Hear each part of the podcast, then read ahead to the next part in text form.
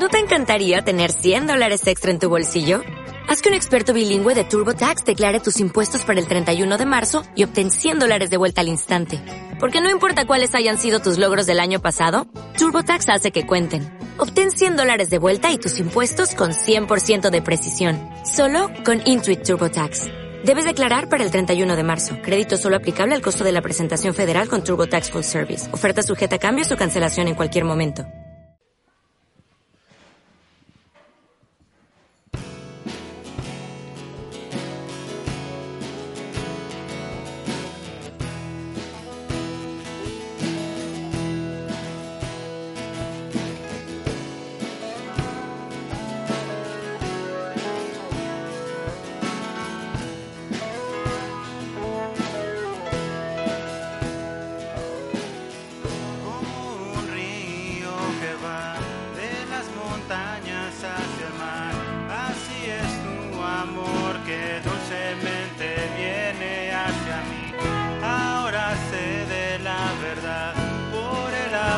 que tú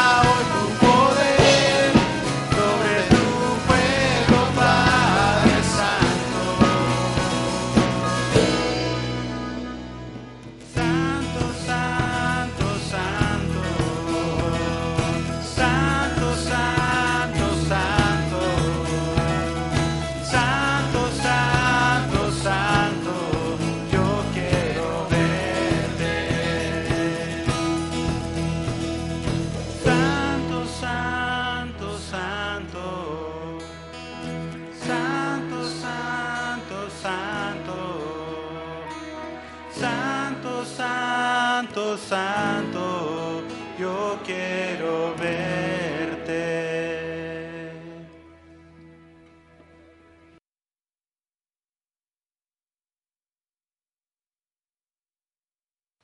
Tenemos dones diferentes según la gracia que se nos ha dado. Si el don de alguien es el de profecía, que lo use en proporción con su fe. Si es el de prestar un servicio, que lo preste. Si es el de enseñar, que enseñe. Si es el de animar a otros, que los anime. Si es el de socorrer a los necesitados, que dé con generosidad. Si es el de dirigir, que dirija con esmero. Si es el de mostrar compasión, que lo haga con alegría. Hay una mujer que se llama Beata Naigambo, o Naigambo, no sé, es africana. Esa mujer, pues tal vez no les diga mucho a ustedes, ¿verdad? Pero esa mujer es una, es una atleta de alto rendimiento. Es una mujer que ha participado en diferentes Olimpiadas. Por ejemplo, participó en 2012, participó en 2016. En una de ellas ganó el primer lugar en su disciplina. Es una de esas corredoras de élite, de esas corredoras africanas que son campeonas que ganan diferentes premios durante, durante los diferentes años en que compiten. Y esta mujer, después de haberse preparado arduamente, participó en un maratón allá en Escocia.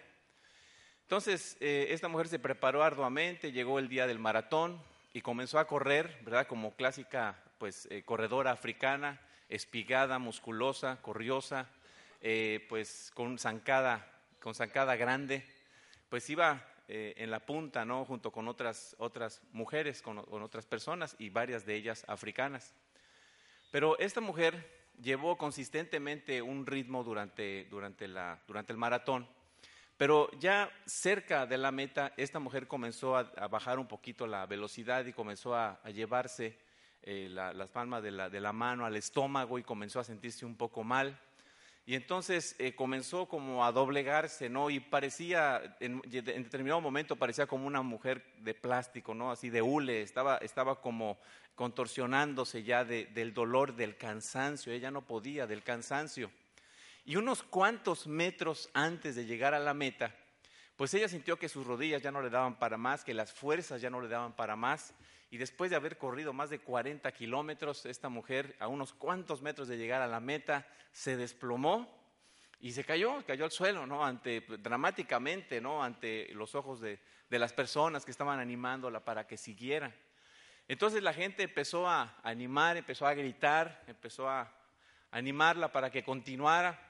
Y esta mujer, por encima de su dolor físico, por encima del cansancio, por encima de, pues de, sus fuerzas que ya, ya, no daban para más prácticamente. Sin embargo, eh, tuvo la osadía eh, de levantarse como pudo, tambaleándose, hasta que finalmente llegó a la meta.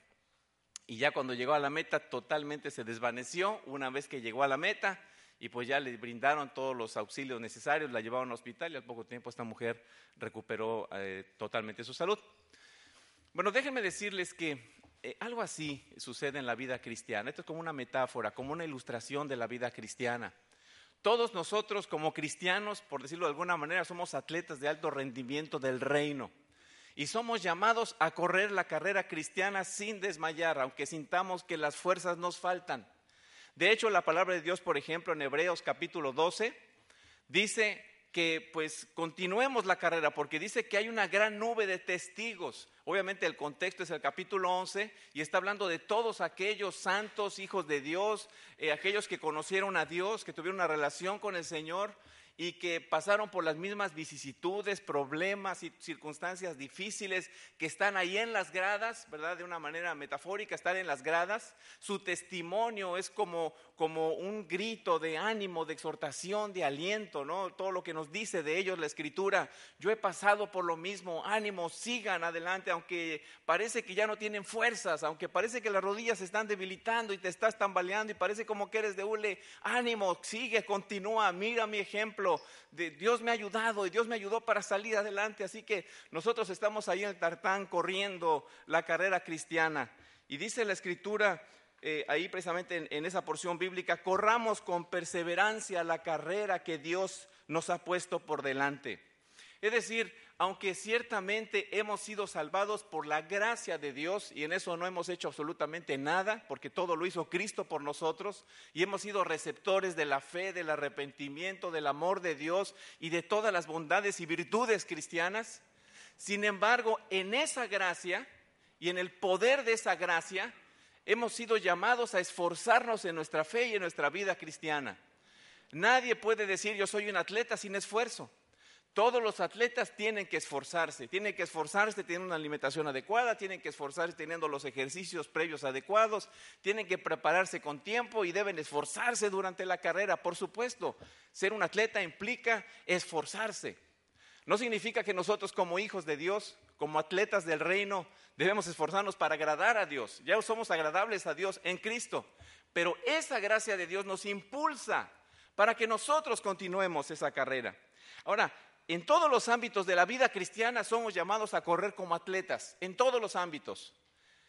Pero de manera muy particular, de manera muy particular, hay un aspecto de la vida cristiana en la que somos también llamados a correr y a no desmayar, a continuar y a seguir en el poder de Dios.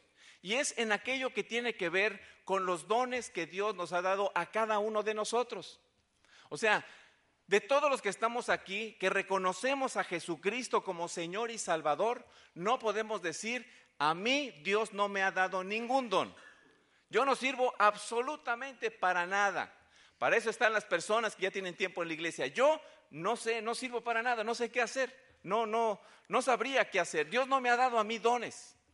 Esto no es así. A todos nosotros nos han sido repartidos y dispensados, dispensados dones. A algunos Dios les ha dado el don de enseñar. A otros Dios les ha dado el don de servir. Todos somos siervos y todos debemos servir, pero hay personas que de manera particular pueden detectar una necesidad y saben cómo suplir en esa necesidad y pueden inclusive eh, tomar a dos o tres personas y pedir auxilio para que se supla esa necesidad. Son personas que tienen el don de servir. Hay personas que tienen el don de liderar, hay personas que tienen el don de presidir. A mí me impresiona cuando tenemos nuestras reuniones pastorales cada tres meses en, el presbiterio. Y en esas reuniones hay pastores que son eh, electos como presidentes por dos años y ellos son, eh, de alguna manera, pues presiden ¿no? las, reuniones. Y es impresionante ver cómo hay pastores que tienen esa capacidad para poder presidir una reunión. Y dentro de la iglesia también hay personas que tienen esa capacidad. Hay personas que Dios les ha dado verdaderamente eh, les ha dotado con unas manos casi, casi como mágicas, ¿no? Hay personas que pueden hacer con las manos cosas maravillosas, eh, casi artesanía, ¿no? Para la gloria de Dios. Hay personas que Dios les ha dado el talento de pintar, de dibujar. Hay personas que Dios les ha dado la capacidad, una capacidad relacional impresionante. Hay personas que tienen una facilidad impresionante envidiable para relacionarse con las demás personas. Fíjense, por ejemplo, nosotros ahorita estamos urgidos de ujieres. ¿Qué es un ujier? Básicamente hay un comité de bienvenida, las personas dan la bienvenida, pero las personas eh, caminan por el pasillo hasta acercarse al auditorio. Y un ujier es la persona que tiene la capacidad de decir, mire, ¿sabe qué? Aquí hay algunos asientos disponibles, venga, por favor, le voy a llevar con esa facilidad relacional que tiene esa persona. Y después del culto es una persona que podría tener la capacidad de entablar fácilmente una conversación, aunque esto debemos buscarlo todos, pero hay personas que tienen una capacidad increíble para poder contactar a otras personas y poder dialogar, platicar y relacionarse con otras personas. En fin, Dios a cada uno de nosotros nos ha dado habilidades, cualidades, dones, talentos para que los desarrollemos en el contexto de la iglesia. Sin embargo, no todos estamos desarrollando los dones que Dios nos ha dado. Ciertamente puede suceder que a veces, eh, y esto es algo en lo que tenemos que crecer, ¿no? Puede ser que a lo mejor los líderes de ministerio pues se encasillen en tener dos o tres personas en su equipo durante años y años y años y, y, les sea difícil poder contactar a otras personas para incluirlas dentro del equipo del ministerio. Puede, puede llegar a suceder eso, pero no es la única explicación. ¿Por qué razón? Es que a veces nosotros no estamos desarrollando los dones y habilidades que Dios nos ha dado. Saben, algunas personas piensan, servir implica sacrificio. Y la verdad, eso del sacrificio no es lo mío. Salir de mi zona de confort es difícil. Yo tengo mis horarios, yo tengo mis tiempos, yo tengo mi agenda y no quiero salirme absolutamente de mi agenda y sé que si yo comienzo a servir en la iglesia, eso va a implicar inversión de tiempo, sacrificio. Habrá otros que digan, no, es que lo que pasa es que a mí me gusta darme al 100 y si no me doy al 100, entonces no hago nada, porque prefiero no hacerlo que hacerlo mal. Entonces, como yo soy una persona que quiere hacer las cosas de manera excelente, quiero, quiero darme al 100, y como la verdad no tengo tiempo para darme al 100, y como quiero hacerlo para la gloria de Dios y lo quiero hacer de forma excelente, pues mejor no lo hago, porque no lo voy a hacer bien y no me gusta quedar mal, mejor no lo hago. Y a lo mejor así he estado pensando durante varios años. Habrá alguno que diga, no, pues lo que pasa es que la persona que dirige ese equipo ministerial me cae tan mal. Ah, pero no esa persona, la que está en su equipo, esa persona me cae más mal. Entonces, la verdad, como yo no quiero choques, no quiero problemas, no quiero enfrentamientos, mejor no apoyo porque esa persona me cae mal.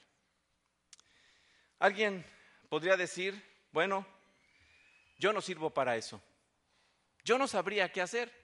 ¿Cómo lo voy a hacer? No sé cómo hacerlo. La verdad, hermanos, a veces es difícil comenzar a desarrollar un ministerio.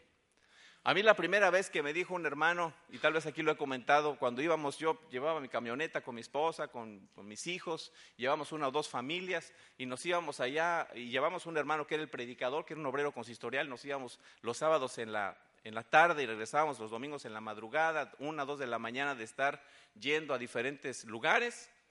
Este hermano era el que predicaba, porque aparte era mayero, hablaba en maya y pues yo pues para nada, ¿no? Y había personas que en, la audiencia hablaban solamente maya. Pero había un lugar donde todos hablaban español. Y entonces el hermano me dijo, hermano, la próxima semana usted va a predicar. Y yo le dije, hermano, pero yo no sé hacer eso. Yo, nunca lo he hecho. Y me, obviamente me dio mucho miedo. Sin embargo, él no me preguntó. Él me dijo, lo vas a hacer. Y lo tuve que hacer. algunos de nosotros nos puede costar trabajo cuando nos invitan y tal vez no sabemos cómo hacerlo. Sin embargo, debemos recordar, bueno, la gracia de Dios está conmigo, el Señor me fortalece, lo voy a hacer. Y si en último de los casos yo puedo observar que Dios no me ha llamado para eso en particular, puedo explorar otras posibilidades, pero no debo cerrarme porque Dios nos ha dado dones a todos y a cada uno de nosotros. Algunos dirán, no, pues yo ya llevo muchos años sirviendo, ya son tantos años que hay que dar eh, paso a las nuevas generaciones como si, bueno, ya, como que me jubilo, ¿no? Ya, ya estoy, ya estoy jubilado, ya, pero sigues teniendo esos dones. ¿Y qué vas a hacer con ellos? Dios nos ha llamado a desarrollarlos, ¿verdad? Alguien podría decir inclusive, es que a mí nadie me ha invitado y mientras nadie me invite, yo no quiero ser imprudente. Entonces yo te quisiera preguntar, si tú ves a una persona que pues está un auto ahí este, descompuesto y el chofer se levanta de, su asiento y empieza a empujar el auto, ¿tú crees que esa persona te va a invitar y te va a decir, oye, por favor, te invito a que me ayudes a salir de este problema de tráfico? ¿Necesitas invitación? Si estás viendo una necesidad, ¿qué haces? Pues, oye, si hay la posibilidad, ayudo. Me levanto, me, me quito, me salgo de mi carro, me levanto de mi moto y entonces empujo. ¿Por qué? Porque hay una necesidad. Pero hay personas que dicen, es que a mí nadie me ha invitado. Y como nadie me ha invitado, entonces yo mejor no me meto para no tener problemas. En suma, déjenme decirles, hermanos, que el hecho de no desarrollar los dones que Dios nos ha dado no tiene que ver con aptitud. Aptitud con P, o sea, con habilidad, eh, capacidad de poder hacerlo. No es una cuestión de aptitud, es una cuestión de actitud. Es una cuestión de actitud. ¿Por qué? Porque a Dios, a todos, nos ha dado dones. Nadie puede decir, yo no tengo ni un solo don. Dios no se equivoca. Primera de Pedro, capítulo 4, versículo 10, dice, Dios, de su gran variedad de dones espirituales, piensen en Dios teniendo así como un, un abastecimiento infinito interminable de dones. Dice, Dios de ese abastecimiento, de esa gran variedad de dones, les ha dado un don a cada uno de ustedes. A cada uno. Dice Dios, de ese abastecimiento a cada uno nos ha dado algo que podemos desarrollar. Dice, úsenlo, sirviéndose los unos a los otros como buenos administradores. En este versículo 10 de Primera de Pedro 4 se nos habla de dos responsabilidades fundamentales respecto a los dones. En primer lugar, tenemos una responsabilidad con Dios, porque aquí dice que somos administradores. En los tiempos bíblicos, un administrador de una hacienda, por ejemplo, no era el dueño de la hacienda, era la persona a quien el dueño había encargado la hacienda. Y el dueño le había dicho al administrador que debía regular a los trabajadores, o la, cuestión laboral eh, dentro de la hacienda, debía utilizar sabiamente los recursos económicos que se deroguen de la producción de la hacienda, debía actuar con integridad, debía tratar a la gente con cierta actitud porque él no era el dueño. Un administrador no es el dueño. Un administrador recibe una responsabilidad del dueño. Es muy triste, ¿no? Cuando se dice, es que ese chavo se cree más que el dueño. Hay administradores que pudiesen creerse más que los dueños de esa empresa, de ese rancho o de esa institución. Pero un administrador que no es el dueño tiene la responsabilidad de regular todo lo que tiene que ver con los bienes materiales, con los bienes físicos, con todo lo que tenga que ver con, esa eh, empresa, con ese rancho o con esa cantidad de dinero que se le ha encomendado. Entonces, nosotros hemos recibido un capital y ese capital que hemos recibido, entre otras cosas, que no es el único que Dios nos ha dado, son los dones espirituales las capacidades y habilidades para que desarrollemos en favor de las otras personas. Entonces, como administradores, ¿qué debemos hacer? Pues tenemos que hacer uso de lo que no es nuestro. Ahora, Dios no nos los dio para que lo guardáramos como aquella parábola, ¿no? Donde la persona se le da una moneda, la, esconde debajo de la tierra y cuando llega el patrón le dice, pues aquí está la, moneda, así como me la dice, te la entrego y te la, y, te, la, regreso. No es para que los enterremos, es para que los usemos como Dios quiere que nosotros los usemos. Un administrador finalmente debe entregar un informe y debe decir, dueño, patrón, este es el estado que guarda este rancho, esta empresa. Hay tanto capital en efectivo, debemos tanto, este, hay tantos empleados, tantos se dieron de baja, tantos se dieron de alta. Aquí está toda la, en este papel se entrega todo, todo lo que tiene. Es una radiografía del estado que guarda su propiedad, su empresa o su dinero. Eso es lo que hace un administrador. Bueno, nosotros no somos los patrones, somos los administradores del don que Dios te ha dado, cada uno de nosotros. Algunos de ustedes probablemente vieron una hojita en el boletín y algunos se extrañaron, dijeron, creo que se equivocaron porque está vacío. Bueno, se trata de que ustedes lo llenen. Cuando lleguen a su casa, este, prepárate tu café ya cuando después que hayas comido y ya te hayas hecho tu siestecita y ya estés en tus cinco sentidos. Y entonces siéntate en un lugar tranquilo donde tú puedas pensar. Pon frente a ti esa hoja vacía y empieza a explicarle al Señor cómo has usado el don que te ha dado. Dile, Señor, yo reconozco que tú me has dado este don. Y durante este último semestre he hecho esto y esto y esto. Obviamente esto no es para pararse el cuello delante de Dios y decir, mira Señor, ¿ya ves? Te lo dije, conmigo no te equivocaste. No, ni para presumir, mira, a ver, ay, el tuyo está vacío, mira el mío. Tuve que hasta usar dos hojas carta, porque ve cuántas cosas hago. No, no es para levantarnos el cuello. Con toda humildad, Señor, es por tu gracia. Es tu don y, es tus, y son tus fuerzas.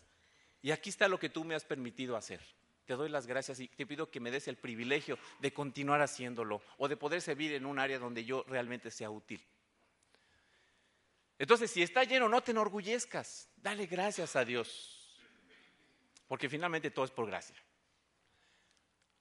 Pero si de plano está vacío, arrepiéntete. Y dile, Señor, no se vale. Tú moriste por mí, tú me regalaste todo esto, yo debo desarrollarlo y no lo estoy haciendo. Señor, ayúdame. O sea, Dios nos da oportunidades. Está bien que de repente nos sentamos medio culpables, está bien, pero no debemos quedarnos ahí. La gracia de Dios nos levanta. Señor, eh, que esté vacío es una oportunidad. ¿Qué puedo hacer? ¿Qué, ¿Para qué me has llamado? ¿Para qué estoy aquí? Eso es lo que hace un administrador. Imagínense ustedes que ustedes le encargan una empresa a un administrador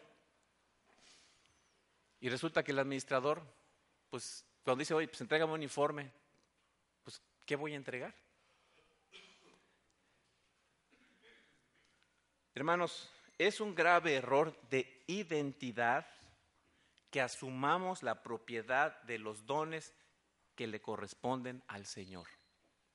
Es un error de identidad. Yo no soy el dueño. Los dones son prestados. Los dones son prestados. Y no debo decidir de acuerdo a mi soberano placer. Esa es una responsabilidad que tenemos, lo que dice ahí en el versículo 10. Pero hay una segunda responsabilidad en el versículo 10, que es una responsabilidad del prójimo, porque dice 1 Pedro 4.10 nuevamente, dice, Dios de su gran variedad de dones espirituales eh, les, ha dado un don a cada uno de ustedes. Y luego que dice, úsenlos, sirviéndose. O sea, úselos diaconontes. Diaconía, viene la palabra diácono. Úselos sirviendo. Finalmente, en un sentido general, todos somos diáconos. Tenemos diáconos de manera muy particular, que son los oficiales de la iglesia, ¿no? Que son los que están sirviendo a la iglesia en determinadas áreas, particularmente en áreas materiales. Pero en un sentido general, todos somos diáconos, todos somos servidores. O sea, no solo no soy el patrón, yo soy un siervo, soy un criado. Eso es lo que quiere decir la palabra diácono. Diácono quiere decir siervo o quiere decir criado. O sea, imagínense ustedes que lleguen ustedes como dueños de una empresa y vean que en la azotea, en la azotea de esa, del edificio están dos o tres personas que son las personas que tienen que estar viendo todo el mantenimiento del edificio, los vean asoleándose allí este, en traje de baño. Y son los que están ahí para, para, ver las necesidades y resulta que hay focos fundidos, una máquina no funciona. Y ahí están arriba los, las personas que están contratadas para eso, tomando el sol, bronceándose. ¿Qué harían ustedes con esa persona? Oye, hay un problema de identidad contigo, no entiendes qué, cuál, es, cuál es tu, tu lugar en, este, o sea, cuál es tu puesto en este lugar. Tú eres un siervo. Así que ser un diácono es ser un servidor, ser un criado. Y eso es un privilegio porque saben que Cristo fue un diácono. Cristo vino a vivir como un criado. Él le lavó los pies a los, a los apóstoles. Hasta Pedro le dijo, no, pero tú no vas a hacer eso, Señor. Él vino a hacerlo y nos vino a enseñar cómo se hace y dice, lo que yo he hecho, ustedes también háganlo. No es una humillación, es, un, es una bendición que Dios nos ha dado. Entonces, cuando dejamos de servirnos, cuando dejamos de actuar como diáconos, dejamos de servirnos unos a otros. Tenemos pues una doble responsabilidad. tenemos una responsabilidad delante de Dios y tenemos una responsabilidad delante de nuestros hermanos. Finalmente, déjenme decirles que delante de Dios tenemos, sin embargo, ambas responsabilidades. Pero Primera de Pedro, capítulo 4, versículo 11, dice, ¿has recibido el don de hablar en público? Entonces habla como si Dios mismo estuviera hablando en público por medio de ti. ¿Has recibido el don de ayudar a otros? Pues ayudamos con toda la fuerza y la energía que Dios te da. Fíjate, la fuerza y la energía que no viene de tu, de tu fortaleza carnal, sino la fuerza que Dios te da para que puedas servir. Así, sucesivamente, cada cosa que hagan traerá gloria a Dios por medio de Jesucristo. Por eso desde el principio les comento que en realidad no es una cuestión de aptitud, es una cuestión de actitud. No sé cuál sea la razón por la cual pues tus piernas, así como le pasó a ese atleta, ¿no? Tus piernas estén, se estén así como debilitando, tus rodillas se estén debilitando, tus brazos estén cayendo y no te sientas animado a servir al Señor en el contexto de la iglesia. Pero te animo a hacerlo porque para eso hemos sido llamados. Parte del llamamiento que Dios nos ha dado es para que nosotros nos sirvamos unos a otros por amor al Señor y que a través de nuestro servicio nuestra fe sea edificada para la gloria de Dios como comunidad cristiana. Pero también servimos para que otras personas conozcan a Cristo y el reino de Dios se extienda, como dice aquí, para que Dios, eh, para que toda la gloria sea para nuestro Dios.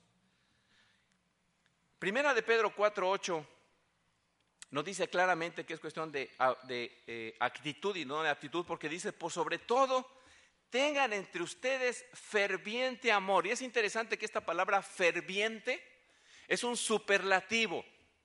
Y literalmente quiere decir estirar de adentro hacia afuera. Eso quiere decir literalmente, se traduce como ferviente. Y como que no hay relación, ¿verdad? Pero básicamente lo que nos está diciendo aquí es, tienes que salir de ti mismo. Tienes que salir y amar de adentro hacia afuera ese estirar es un superlativo, es, un, es, es, una, eh, es una forma enfática de decirnos el Señor, debes salir de ti mismo, de tu zona de confort. Y tienes que buscar servir a tus hermanos para que ellos crezcan en la fe, para que ellos edifiquen, para la gloria de Dios. O sea, si no estamos sirviendo es porque estamos muy ensimismados, estamos pensando solo en nosotros. Y dice la Biblia, sal de ti, busca. O sea, tengan ferviente, o sea, salgan de adentro hacia afuera. Esto es muy claro en el, en el griego, se ve con mucha claridad. Quiere decir que debemos buscar o servir con intensidad hacia afuera en lo que respecta a los dones que el Señor nos ha dado. ¿Y cuál es la finalidad del servicio? Primera de Pedro 4, 11, tercera parte. A Él sea toda la gloria y todo el poder para siempre y para siempre. Amén. ¿Cuál es la finalidad de todo? No que vean qué bien lo hago, no para demostrar al otro que no me importa que me cae mal, no por envidia, no por celo, no por culpa. Lo, voy a hacer porque al hacerlo le estoy dando la gloria al Señor. Hay algo más grande que nosotros mismos, la gloria de Dios.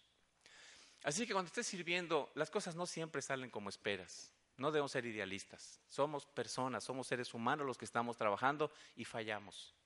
A veces no te dirán las cosas como quieres. A veces la gente no te responderá como esperas. Eso sucede en el ministerio. Somos seres humanos y fallamos y pecamos. Pero debemos pensar, Señor, por encima de todo, por encima de los errores de este líder, por encima de los errores de mi equipo, toda la gloria debe ser para ti. Y estamos haciendo esto no para nosotros, lo estamos haciendo para tu gloria, porque tú eres grande y queremos que las personas te conozcan y tu reino se extienda. Oremos. Señor, te damos muchas gracias, porque tu palabra dice que de ti viene la fuerza para poder desarrollar el ministerio. Reconocemos nuestras debilidades, reconocemos nuestras carencias. De hecho, tu palabra dice que este tesoro está puesto en vasos de barro. Nosotros somos esos vasos de barro quebradizos, débiles. Pero sin embargo, Señor, gracias porque tu gracia nos fortalece para que podamos hacer lo que tú quieres que hagamos. Ayúdanos, Padre, y quita de nosotros y ayúdanos a reflexionar y quita de nosotros todo, o sea, que nosotros reflexionemos, pensemos y, Señor, seamos confrontados con las mentiras que hemos creído y que no haya pretexto, que no haya explicación para no hacer lo que tú nos has llamado a hacer. Danos corazones de siervos, que no esperemos que los demás nos aplaudan, nos premien, nos reconozcan. Señor, tenemos el privilegio más grande, el de servirte a ti, que eres el Dios glorioso. Que lo veamos como un gran privilegio, como una bendita oportunidad para que tu reino se extienda. Ayúdanos, Padre. Ayúdanos a ser siervos, como cantamos también en el último canto antes de comenzar este mensaje. Y que toda la gloria sea solamente para ti. En Cristo Jesús. Amén. Y ahora, mis amados hermanos, que el amor de Dios Padre, la gracia, de nuestro Señor Jesucristo y la comunión de su Santo Espíritu sea con todos ustedes y con sus familias hasta que el Señor vuelva glorioso por segunda vez. Amén. ¿No te encantaría tener 100 dólares extra en tu bolsillo? Haz que un experto bilingüe de TurboTax declare tus impuestos para el 31 de marzo y obtén 100 dólares de vuelta al instante. Porque no importa cuáles hayan sido tus logros del año pasado, TurboTax hace que cuenten. Obtén 100 dólares de vuelta y tus impuestos con 100% de precisión. Solo con Intuit TurboTax. Debes declarar para el 31 de marzo. Crédito solo aplicable al costo de la presentación federal con TurboTax Full Service. Oferta sujeta a cambios o cancelación en cualquier momento.